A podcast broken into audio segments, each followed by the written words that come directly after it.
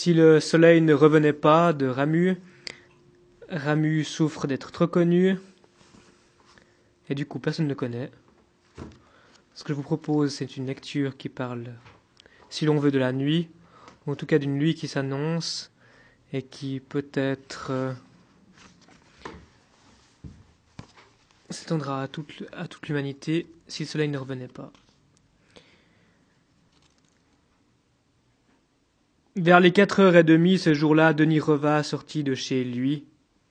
Il eut de la peine à descendre les marches de son perron. Il boitait assez bas et s'appuyait sur une canne. C'était son genou qui n'allait pas, comme il disait, et on lui disait Comment va votre genou? Il répondait Il ne va pas fort. Ainsi, il allongeait non sans difficulté d'un bout à l'autre la petite rue qui traverse le village.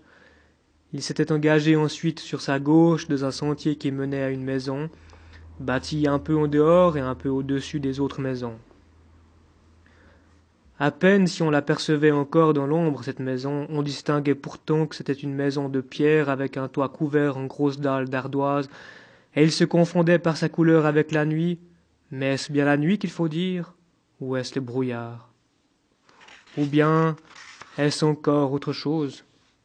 Parce qu'il y avait déjà plus de quinze jours que le soleil était disparu derrière les montagnes, pour ne reparaître que six mois plus tard.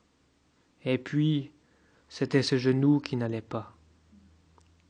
Reva s'était arrêté un instant pour laisser se calmer la douleur, et dans l'obscurité grandissante, voilà qu'on avait vu dans l'ouverture des deux fenêtres qu'il y avait au rez-de-chaussée, sur le devant de la maison, une lueur roussâtre se mettre à bouger comme une aile de chauve-souris. Ces fenêtres qui n'avaient ni contrevent, ni rideaux, occupaient le bas de la façade traversée obliquement par une large lézarde qui faisait penser à une page de cahier qu'on aurait biffée à la plume. On voyait derrière les vitres monter, descendre, paraître, disparaître cette lueur comme un lambeau d'étoffe déteinte qu'on aurait agité derrière les carreaux. Ce qui a fait que Reva a été tout de suite assuré s'est vu était chez lui. D'ailleurs, comment n'y aurait-il pas été? Et Reva s'était remis en route malgré son genou malade et la raideur du sentier, mais heureusement que le trajet n'était pas long. Il est arrivé devant le perron, c'étaient trois marches sur le côté de la maison, et par un bout elles étaient enterrées de la pente. C'étaient trois marches qui bougeaient sous le pied parce qu'elles étaient descellées. Elles menaient à une vieille porte arrondie du haut. Et il n'y avait plus de poignée à la porte, c'était une grosse ficelle qui faisait manœuvrer à l'intérieur le loquet, car tout était ancien ici et ruiné, devant quoi Reva s'était arrêté, ayant fait du bruit avec ses gros souliers à clous sur les marches de schiste. Pourtant on n'avait pas bougé dans la maison. Il a cogné du poing contre la porte, et puis il a dit Antoine vu, êtes-vous là? On ne répondait pas. C'est moi, Reva. Denis Reva. Est-ce qu'on ne pourrait pas entrer? Cependant, il ne tirait toujours pas sur la cordelette, et ainsi il a dû attendre encore qu'on se levât à l'intérieur, comme il a entendu qu'on faisait, au bruit d'un meuble qui a été déplacé. Puis, la porte ayant été lentement tirée, quelque chose de blond s'est montré dans l'entrebâillement. Ah, c'est toi. Qu'est-ce que tu veux? La porte en même temps s'était ouverte toute grande, de sorte que Reva n'avait eu qu'à entrer.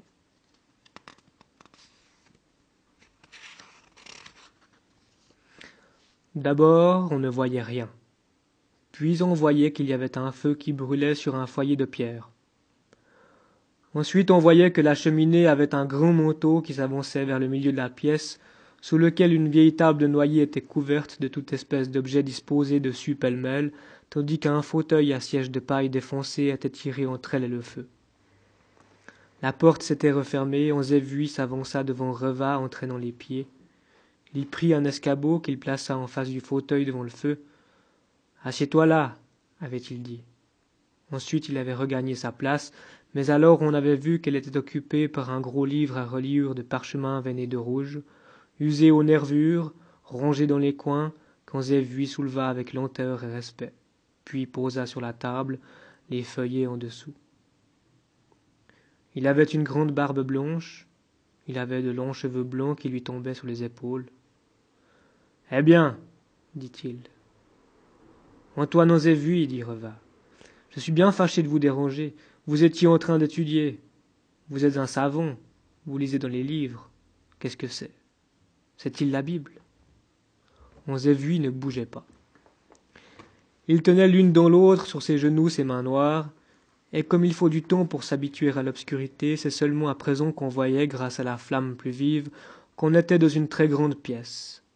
La lueur du feu faisait un demi-cercle sur les dalles disloquées, elle s'élargissait parfois, gagnant jusqu'aux fenêtres qui étaient percées dans le mur opposé, et alors on s'apercevait aussi que cette pièce avait été une très belle pièce, comme il arrive dans nos montagnes, on en trouve souvent parmi les petites maisons de bois, une de ces grandes maisons de pierre qui ont été bâties par un homme du village de retour au pays, après s'être enrichi au service étranger.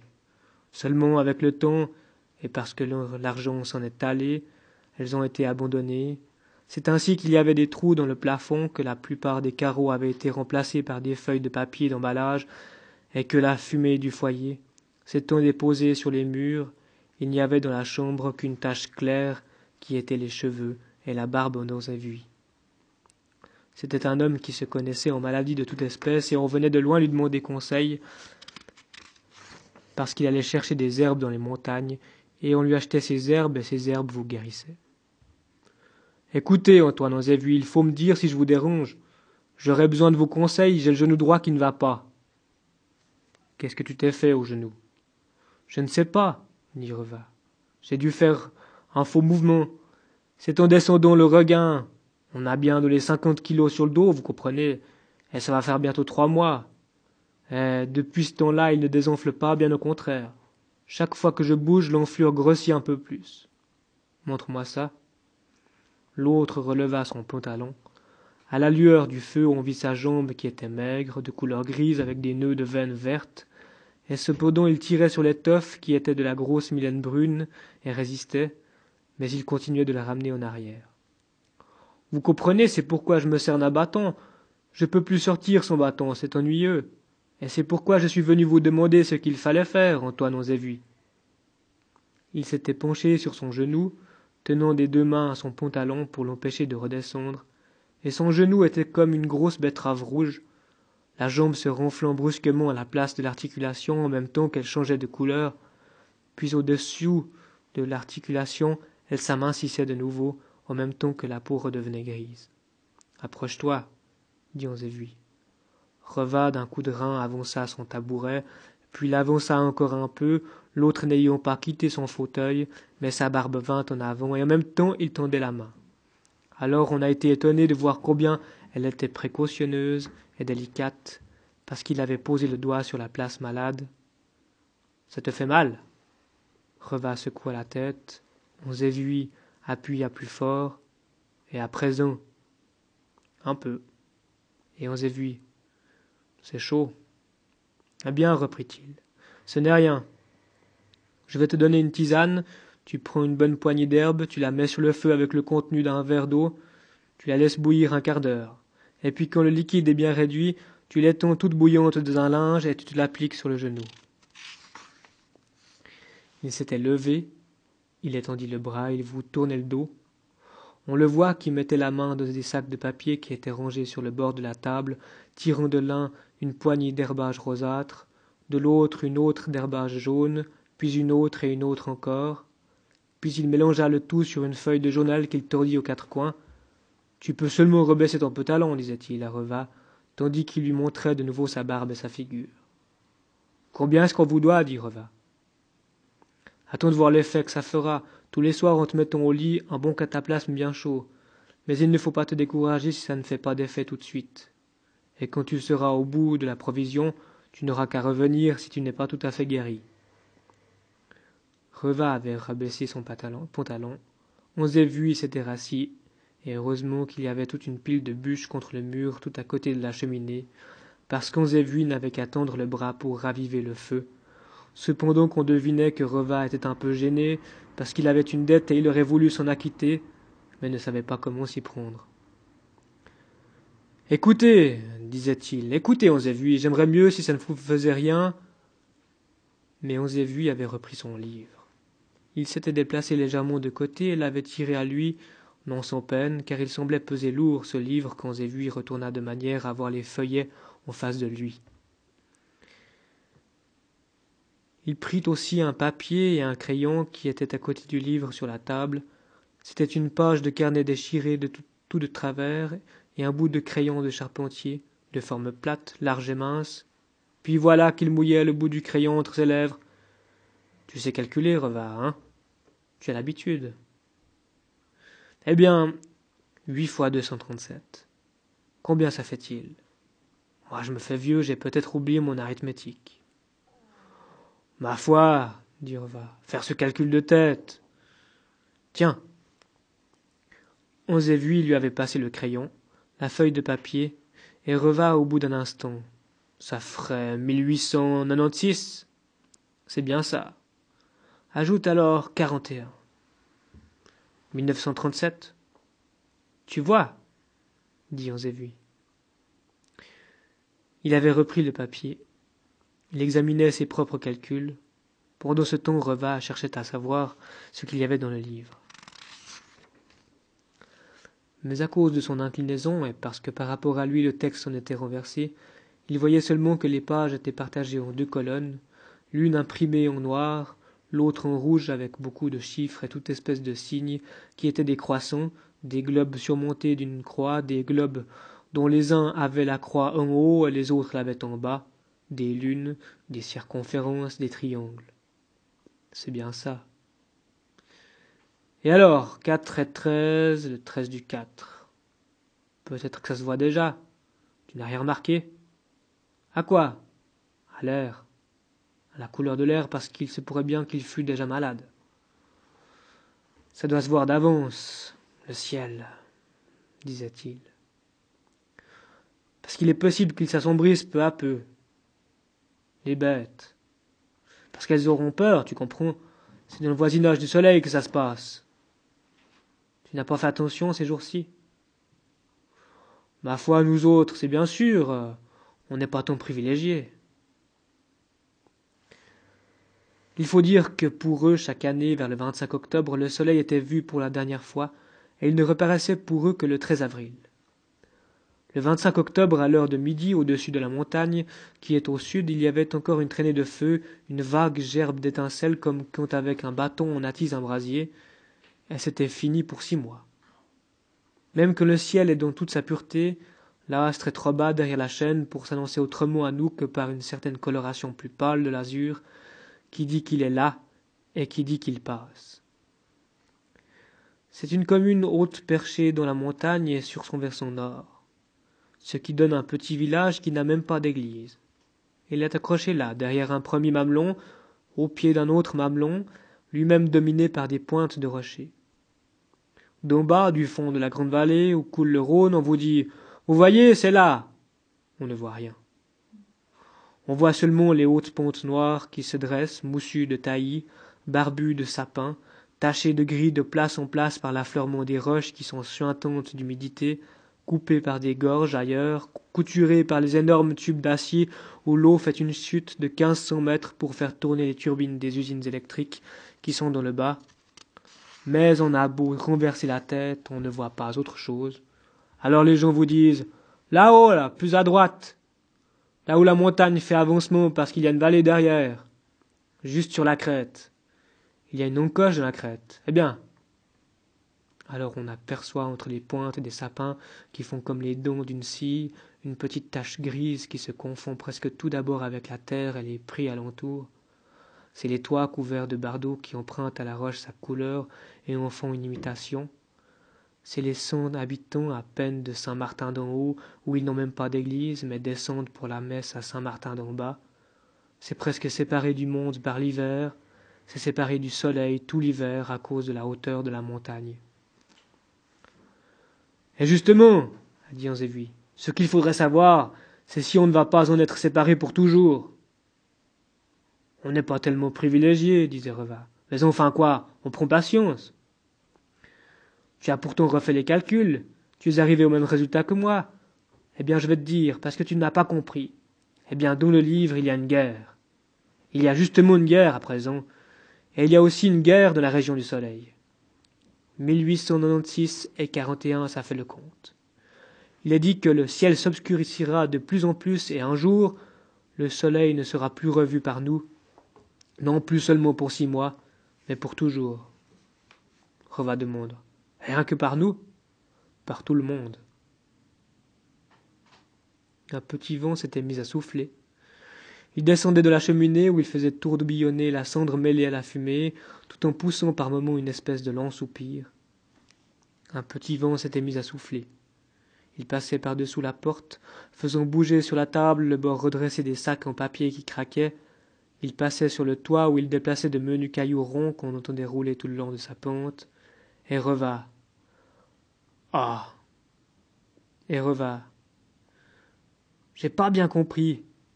Vous étudiez dans des livres, c'est-il écrit dans vos livres que le soleil ne reviendra pas Il semblait à la fois effrayé et incrédule. C'était un assez gros homme d'une cinquantaine d'années. Voyons, c'est pas possible, depuis le temps qu'il fait son même tour.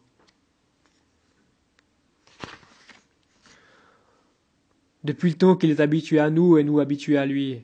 L'hiver, je sais bien qu'il nous quitte, mais ce n'est que pour un temps. Il ne nous quitte pas pour dire, il s'écarte seulement il s'écartera tout à fait. On avait fait amitié avec lui et il nous était bien utile. Eh bien, il faudra apprendre à son passé. Alors quoi, il fera nuit? Voilà, disait Zévui. C'est un dérogement qu'il y aura dans les astres, c'est une maladie que feront les étoiles. Qu'est-ce que tu veux, c'est écrit.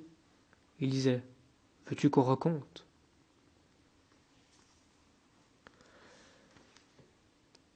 Reva était rentré chez lui et ayant déposé le paquet sur la table de la cuisine, il avait dit à sa femme Tu en mettras une poignée dans un verre d'eau que tu feras bouillir pendant une demi-heure. C'est pour mon genou. Qui t'a donné ça? C'est Onzévui. Tu as été chez Onzévui Mais lui, sans répondre à sa femme, avait demandé Et Lucien, où est-il? Mais tu sais bien. Oh, avait-il dit, c'est pas le moment. Et sa femme aurait bien voulu l'interroger plus longuement, mais il avait déjà passé la porte. Lucien, c'était son fils qui avait une bonne amie. Lui, il avait dit C'est pas le moment. Il sort, il faisait nuit. C'est-à-dire que le jour était tout à fait tombé et toute espèce de lumière s'était éteinte à la hauteur du sommet des montagnes, là où le soleil se couche sans qu'on puisse le voir d'ici, mais il s'y marque d'ordinaire par des taches rouges comme du sang sur un linge. Ce soir-là, le ciel était uniformément noir, seul, de ci, de là, à une petite fenêtre ou à une des rangées des petites fenêtres qui étaient alignées les unes au-dessus des autres, sur le devant des maisons, la lumière d'une lampe indiquait à peu près la direction de la rue. Sans quoi on eût été comme l'aveugle et tout à fait privé de la faculté de se conduire, de même qu'on n'entendait rien, mais rien du tout, les gens s'étant tous renfermés chez eux, ayant mis entre eux et vous l'épaisseur de la porte bien fermée, l'épaisseur de leurs doubles fenêtres. C'est une petite rue longue d'une cinquantaine de mètres ou plus, où beaucoup de passages aboutissent, serpentant entre les fenils et ce qu'ils appellent des racards, qui sont des espèces de remises où ils logent leurs provisions. C'est une centaine de bâtiments, dont une vingtaine habités, lesquels pour la plupart bordent la rue. Quelques-uns ont deux et même trois étages, étant bâtis en beau bois de malaise sur un soubassement de pierre passé à la chaux. Mais ils étaient eux-mêmes couleur d'ombre et eux-mêmes couleur de nuit, ajoutant encore à l'obscurité leur propre obscurité. Reva s'avançait avec lenteur et précaution à cause de son genou malade, faisant un bruit sourd avec sa canne au milieu de ce petit village dont on dirait qu'on l'a serré entre ses mains avant de le poser là-haut dans la montagne hors du monde. Il y fait d'habitude une petite tache ronde, mais à cette heure on n'aurait même pas su qu'il existait sans la vitrine du café à Pralon. Il y avait dans le café plusieurs lampes électriques qui donnaient une forte lumière sur les murs revêtus d'une boiserie passée au copal et sur les quatre tables entre lesquelles la grosse Sidonie allait et venait, s'essuyant la main à son tablier. Plusieurs lampes, une TSF, quatre tables. Par une porte ouverte, on voyait la cuisine qui servait de comptoir. Sidonie riait à cause d'une voix de femme qui sortait de la boîte en bois poli où il y avait des découpures en forme de feuillage, garnies à l'intérieur d'un fin treillis métallique. Est-ce pour empêcher les mouches d'entrer? Pendant que les hommes écoutaient d'un air sérieux. Toi, tu te la mettras sur la tête, moi, je me la mets dans l'estomac. C'était fini. Reva posa sa canne dans un coin. Une autre grosse voix se fit alors entendre, elle parlait du nez, et voilà que Moron disait Il a le rhume C'était une conférence sur la musique chinoise. Les hommes se sont tournés vers Reva. Ils lui ont dit Comment vas-tu? Moron, Folonier, Lamont, Antide. Moron Ernest, Folonier Placide, Lamont Erasme, Antide Augustin. C'est-à-dire quatre hommes d'âge et un jeune. Et il y en avait encore un dont on ne voyait pas la figure parce qu'il la tenait penchée vers la table où ses bras étaient posés l'un sur l'autre. Ça ne marche toujours pas ton genou, disait Folonier. Pas tant. Je sais ce que c'est. Quel âge as-tu? Cinquante et un. Eh bien, c'est l'âge. C'est pas des maladies, disait Folonier. C'est qu'on s'use. On est comme les outils qui ont trop servi. Il y a toujours une place où ça frotte plus qu'aux autres. Revas s'était assis avec un soupir. Vois-tu, les genoux, ça nous porte. Les genoux, c'est la charnière, et dans un pays fait comme le nôtre, le diable sait comment, ça travaille la charnière. Le mal se met aux places qui travaillent le plus, par exemple, ceux qui boivent, c'est le coude. Ceux qui sont trop retenus d'argent, c'est les boyaux qui fonctionnent mal. Il parlait, riait beaucoup. C'était un homme de bonne humeur et la grosse Sidonie s'amusait. Mais Reva gardait une figure soucieuse, n'ayant même pas regardé Folonier, à qui il a dit seulement Je voudrais t'y voir. Folonier disait Ah, je voudrais aussi. Il y avait Arletta qui ne disait rien. C'est ainsi qu'ils ont été ensemble chez Pralan, s'y étant retrouvés comme souvent l'hiver où les soirées sont longues, et dès cinq heures on n'y voyait plus, et même avant cinq heures quand le ciel est bouché comme il l'avait été particulièrement aujourd'hui, alors ils sont là, de six à neuf heures, et soupe au retour si le corps le rendit, mais le vin est nourrissant, de sorte que les femmes ne les attendent même pas, et ils les trouvent le plus souvent couchés quand ils reviennent se couchent alors eux-mêmes à leur côté, de le grand lit, pour une nouvelle nuit qui est retranchée de leur vie, comme quand on arrache un feuillet à un livre qui n'en a déjà pas beaucoup. Ils sont chez Pralon, ils parlent de leurs affaires en buvant un litre ou deux de muscat. Ils discutent sur le prix des mulets et des vaches, s'il est à la hausse ou à la baisse, s'il faut vendre ou bien acheter, sur la qualité du regain, sur le taux des prêts hypothécaires, sur les prochaines élections, sur les nouvelles de la guerre, car il a toujours des guerres. Il y en avait une en Espagne cette année-là, et à présent que cette télégraphie sans fil existe, de temps en temps aussi, il se taisait pour écouter les nouvelles. C'est une voix qui vient on ne sait pas d'où, née de nulle part ou de partout, née de rien, née du vide, fille du néant. De la musique, des violons, des trompettes, des tambours, une femme, une foule, des canons qui tonnent, des fusils qui partent, dix mille hommes ou un seul, le bruit du vent, le bruit des vagues et ce bruit a d'abord été des choses. Mais elles ne sont plus pour nous que du bruit. C'est un bruit dont l'oreille ne distingue pas le point d'origine, dont le plus ou moins d'intensité est sans signification quant à la distance qu'il a parcourue, que les lieux ne fatiguent pas, insoucieux des myriamètres, de sorte qu'il est faible, et on vous dit C'est Genève. Il a toute sa force, mais il vient de New York. Dans la montagne, l'écho dévie bien les sons, et en les répercutant les entrecroise, faisant venir de la paroi opposée le son qui a été d'abord projeté. Mais les yeux ont vite fait de vous renseigner quand même sur sa provenance réelle, parce qu'on est soi-même une réalité dans un monde qui lui aussi est quelque chose de réel. Ici, dans cette salle à boire, les clients avaient eu beau se pencher au commencement sur la boîte, cherchant à distinguer par les ouvertures comment c'était fait en dedans et à connaître le truc, ils ont eu vite fait de voir qu'il n'y avait rien à voir, point de rouleau, ni de rouage, ni de disque, ni d'aiguille, rien que des lampes, et c'était la grosse Sidonie qui décidait d'un simple mouvement des doigts quel pays allait se faire entendre, une femme comme nous. Alors ils avaient connu le miracle, et du même coup l'avaient accepté, puis on avait pris l'habitude. Maintenant, ils n'écoutaient même plus ce que disait le poste, qui était comme un robinet, et le matin on ouvrait le robinet, est-ce qu'on fait attention au radotage de la fontaine? C'était Reva qu'on écoutait, parce qu'il s'était mis finalement à répondre à Folonier et lui disait Je voudrais t'y voir. Regarde-moi ça. Il avançait son genou de la direction de Folonier. Tâte seulement, c'est gros comme une tête d'enfant, à peine si je peux plier la jambe. C'est du rhumatisme, disait l'amant. Du rhumatisme. J'en ai eu dans l'épaule, elle n'a pas enflé. Tandis que ce genou, à mesure qu'on s'avance la journée, il devient plus gros. Il devient plus lourd, il me tire, il devient chaud. Alors, on voyait qu'il avait quelque chose à dire, et il hésitait à le dire, mais il ne pouvait pourtant pas ne pas le dire. Eh bien oui, dit-il, j'ai fini par aller demander conseil à Onzévui. Folonier éclata de rire. Il t'a donné de ses plantes Oui, des compresses à faire tous les soirs. Bien entendu. C'est un savant, disait l'amant. Ah oui, il s'entend à profiter du monde. C'est un savant, disait Moreau. Il sait des choses qu'on ne sait pas, nous autres, disait Reva.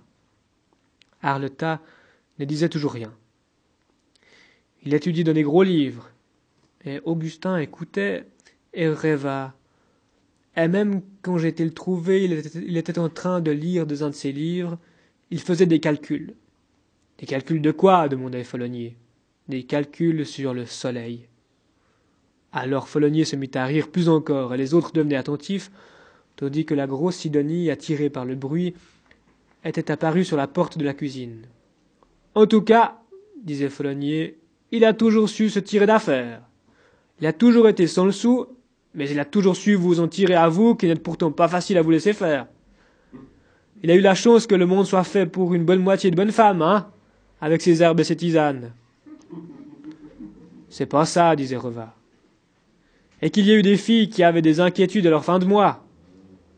C'est pas ça. C'est quoi? C'est le soleil. Le soleil? Oui. Et qu'est-ce qui va lui arriver au soleil? Du pâton bon, dit Reva. Il avait ramené à lui sa jambe qu'il tenait allongée sous la table et pris son verre. Il a vidé son verre d'un seul coup comme pour se donner du courage. Tout le monde le regardait, sauf Farleta, et tout le monde s'était tourné vers lui. Eh bien, on s'est vu dit que le soleil n'en a plus pour longtemps à nous éclairer. Il a fait des calculs, il dit qu'il donne 1937, et il donne 4 et 13. Ça ne fait plus que 4 ou 5 mois. Et puis alors, il s'en ira. Qui ça, on s'est vu? Non, le soleil. Folonier se tapa sur la cuisse. Mais en même temps, Arletta avait relevé sa grosse tête à petits yeux. Tant mieux. Euh, pourquoi? Je n'aurai plus besoin d'aller la chercher. Tu es fou, criait Flonier, tu es fou, Arletta. Mais pas tant que le conseiller, à lui pas tellement qu'on s'est vu, mais celui-ci on le connaît. Allons, taisez-vous, disait-il, parce que Reva n'a pas fini de s'expliquer. Il fit de nouveau claquer sa cuisse. Alors, ce soleil? Eh bien, je sais pas, moi, je ne suis pas un savant comme on vu. J'ai pas lu ses livres. On te demande seulement de nous dire comment ça se passera. Le soleil qui n'éclaire plus, alors pourquoi est-ce qu'il n'éclaire plus? Je sais pas, il y a extinction, ou bien c'est nous qu'on cesse de tourner. Ah, justement, disait. C'est qu'on tourne et qu'on ne peut pas cesser de tourner. Comment vont-tu qu'on cesse de tourner? Je sais pas. On tourne même doublement, parce qu'on tourne autour du soleil et ensuite autour de nous-mêmes. Et ça fait la nuit et le jour. Pour qu'il n'y ait plus que la nuit, il faudrait qu'on soit comme la lune. Justement ou bien que le soleil éclate en morceaux. Comment est-ce qu'il peut éclater en morceaux? Il faudrait qu'il rencontre une comète. Justement. Mais il n'y a point de comète, ou bien qu'il se refroidisse tout à coup et qu'il devienne noir comme quand on pisse dans le feu. Mais une voix plus forte dans le poste de télégraphie sans fil disait à ce moment Événement d'Espagne, les nationaux approchent de Malaga. Un de leurs détachements s'avance par la route qui longe la mer, l'autre vient de déborder la ville en passant par la montagne. La prise de Malaga ne semble plus être qu'une question de jours. C'est ce qui a encouragé Reva. Il m'a dit, c'est Zévi, qu'il y aurait une guerre et qu'avant la fin de cette guerre, le soleil se détournerait de nous. Et c'est tout ce que je sais, mais je voulais vous le dire. Parce que si par hasard y avait dit vrai, il ne serait pas mauvais qu'on le sache à l'avance. Il y aurait peut-être des précautions à prendre. Quelles précautions, mon pauvre ami? Je sais pas s'enfermer chez soi, faire des provisions. Mon pauvre vieux, tu serais tout, tout de suite gelé. Ah, justement, si on avait assez de bois, on pourrait attendre. Attendre quoi? Ben, qu'il revienne. Moi, dit Arletta, j'espère qu'il ne reviendra pas. Ça m'arrangerait bien s'il ne revenait pas. C'est que depuis deux ans, il courait en tous sens le pays à la recherche de sa fille, une grande belle fille de dix-neuf ans qui avait quitté la maison un matin sans rien dire, mais elle avait laissé sur la table un billet où elle avait écrit qu'elle allait chez une cousine qu'elle avait à Sion. Et lui, Arletta, une ou deux semaines plus tard, avait été à Sion pour la voir, elle n'y était déjà plus. La cousine avait ri. Oh, elle n'est pas restée longtemps chez moi, pas moyen de la retenir. Et où est-elle? Je ne sais pas. Alors il s'était mis à la chercher partout, étant absent des semaines entières et reparaissant tout à coup? Il avait été jusqu'à un des bouts du pays, du côté allemand, et jusqu'au glacier du Rhône, et il ne l'avait pas trouvé. Et de l'autre côté, jusque par-delà Saint-Maurice, tout aussi inutilement. Tandis qu'il tournait maintenant vers vous dans une figure toute emplie, et de parmi sa grosse barbe deux petits yeux bleus étonnés. Ce serait enfin le repos. Et pas seulement pour les jambes, disait-il, parce qu'il n'y a pas seulement les jambes qui fatiguent, mais l'esprit aussi, à cause qu'on est tout le temps forcé de penser et d'imaginer. Le grand repos. Car ça va faire près de deux ans, et sa tête était retombée. Folonier par deux fois haut ses épaules. Mais il était peut-être le seul à être tout à fait d'aplomb. Une vague inquiétude ayant gagné tous ceux qui étaient là, y compris Augustin. Et Augustin disait Enfin, il faut bien dire qu'il fait un drôle de temps cet hiver. C'était un jeune homme. Vous ne trouvez pas? Depuis un ou deux mois, depuis qu'on n'a plus revu le soleil. Mais enfin, ça c'est dans la règle. Ce qui ne l'est pas, hein, c'est ce brouillard, ce plafond de brouillard qu'on a sur la tête.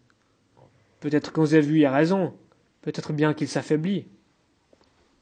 Voyons, dit Folonier, il ne faudrait pourtant pas qu'on en oublie de boire. Que dis-tu, Arletta? Toi qui n'aimes pas le goût de l'eau. Mais il ne semblait pas qu'on l'écoutât, et même la grosse Sidonie, sur le seuil de sa cuisine, s'était tournée vers Augustin, à qui on répondait. Ma foi, peut-être bien. Moi, disait Moron, tout ce que je sais, c'est qu'Ozévu est un homme qui a de l'instruction et beaucoup. Et après tout ce qu'il annonce, oui, ses prédictions, je pense moi aussi que c'est possible, disait Lamont. Et même très possible. Pourquoi pas Même si ça ne s'est jamais vu. Mais je dis que c'est un savant. Mesdames, Messieurs, veuillez écouter les prévisions météorologiques pour demain. Temps incertain, précipitations de la plaine, brouillard sur la montagne, température douce. Les taches qu'on constate dans le soleil seront peut-être la cause de troubles assez inhabituels en cette saison. Tu entends Des taches dans le soleil, disait Reva. Hein? Des taches dans le soleil, disait Arletta.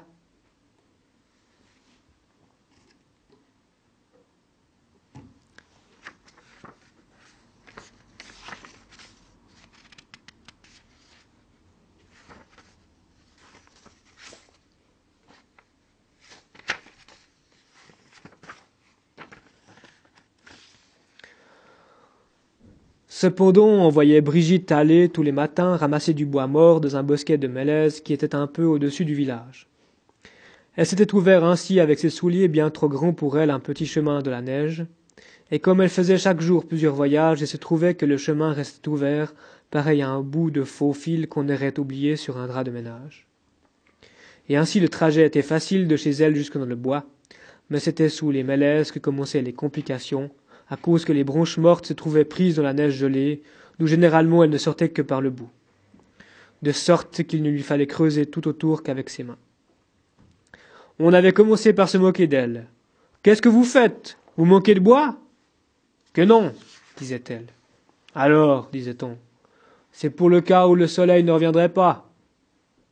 Toute courbée devant vous, sous le poids de son fagot, sa jupe noire frottée d'une espèce de poussière grise, sa figure devenue toute jaune avec des taches de café sur le fond de la, la ponte en blond. Elle continuait-elle, bien sûr que j'avais comme toujours ma provision pour jusqu'au printemps, mais s'il n'y a point de printemps, si au lieu de faire plus clair à ce moment-là, il se met à faire nuit, et si au lieu que la chaleur vienne, le froid augmente, il faut prendre ses précautions. Et les femmes commençaient à être inquiètes. Voyons, est-ce vrai?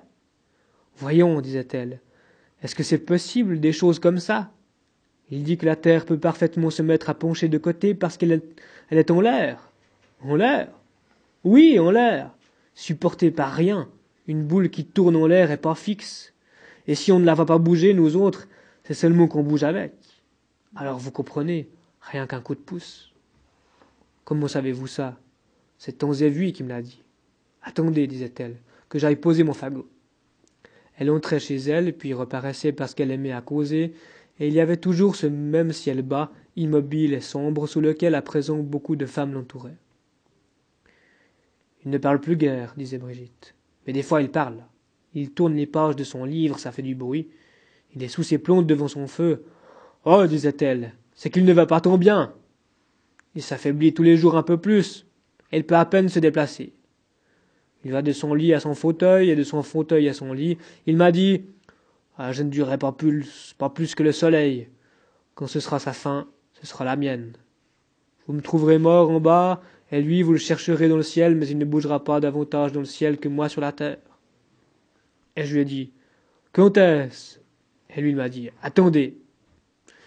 Vous comprenez, il recommence tout le temps ses calculs avec un bout de crayon sur un bout de papier, il m'a dit que ça allait faire encore quinze semaines, alors moi, chaque dimanche, j'enfonce un clou, et j'en ai déjà planté sept. Et moi, disait-elle, j'ai allumé une lampe. Et moi, disait-elle, j'ai allumé une lampe à huile parce que j'ai encore toute une bonne, toute une bonbonne d'huile de colza pour qu'au cas où la nuit viendrait, subitement, j'ai du moins la moi de la lumière.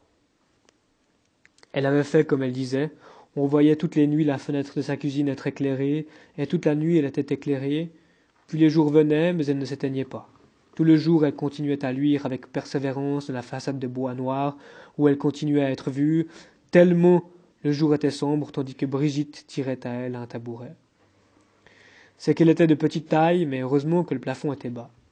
Elle allait prendre une hache, elle allait prendre une boîte de carton sur laquelle était écrit pointe six centimètres, elle montait sur le tabouret, elle levait le bras, et renversant le haut du corps en arrière, enfonçait la pointe brillante dans le côté de la poutre encroûtée de fumée, où il y en avait déjà sept. Elle comptait, et ça fait huit. Je plante un clou chaque dimanche. Puis allait voir s'il y avait encore de l'huile dans la lampe, pendant que la mèche pondait avec sa petite flamme au bout du bec, et la mèche va vers en bas, mais la flamme vers en haut car c'est un crésus qu'on les appelle, un récipient de laiton rond et plat avec un bec et une poignée en demi-cercle par le moyen de laquelle elle est suspendue en équilibre à un fil de fer. Brigitte remplissait la lampe d'huile, elle mouchait la mèche sans l'éteindre, et ainsi on aura sa lumière à soi quand la gronde ne sera plus. C'était le dimanche matin. Qu'est-ce qu'on voit ici en hiver? On ne voit rien.